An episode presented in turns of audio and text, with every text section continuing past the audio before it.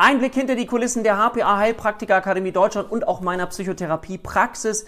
Heute mal zum Thema Zeiteinteilung. Was habe ich gelernt so in den letzten Jahren? Ich habe immer mehr gelernt, dass ähm, Unvorhergesehenes in meinem Tagesablauf mit vorkommt. Das heißt, ich habe irgendwann mal angefangen, dass ich in meinem Terminkalender gemerkt habe, ähm, ich schaffe meine Aufgaben nicht, meine To-Dos nicht. Und vielleicht kennst du das, wenn du immer wieder deine To-Dos, deine Aufgaben nicht schaffst, dann landet das irgendwann im Frust, weil du dir immer mehr vornimmst, als du wirklich schaffst. Und das ist nicht hilfreich. Hilfreich ist, wenn du es schaffst, die Aufgaben, die du dir vornimmst, zu bewältigen. Also habe ich angefangen, irgendwann ein Drittel meines Tages mit Unvorgesehenem einzuplanen. Oder Dinge, die vielleicht möglicherweise länger dauern. Und siehe da, das hat funktioniert. Es gibt ein ganz, ganz anderes Gefühl. Also ich lade dich einmal zu schauen, vielleicht ist es bei dir auch die Hälfte des Tages oder weniger, mal zu schauen, okay, wie sehr kannst du Unvorhergesehenes einplanen, damit du nach einem Tag eher ein positives als ein negatives Gefühl hast.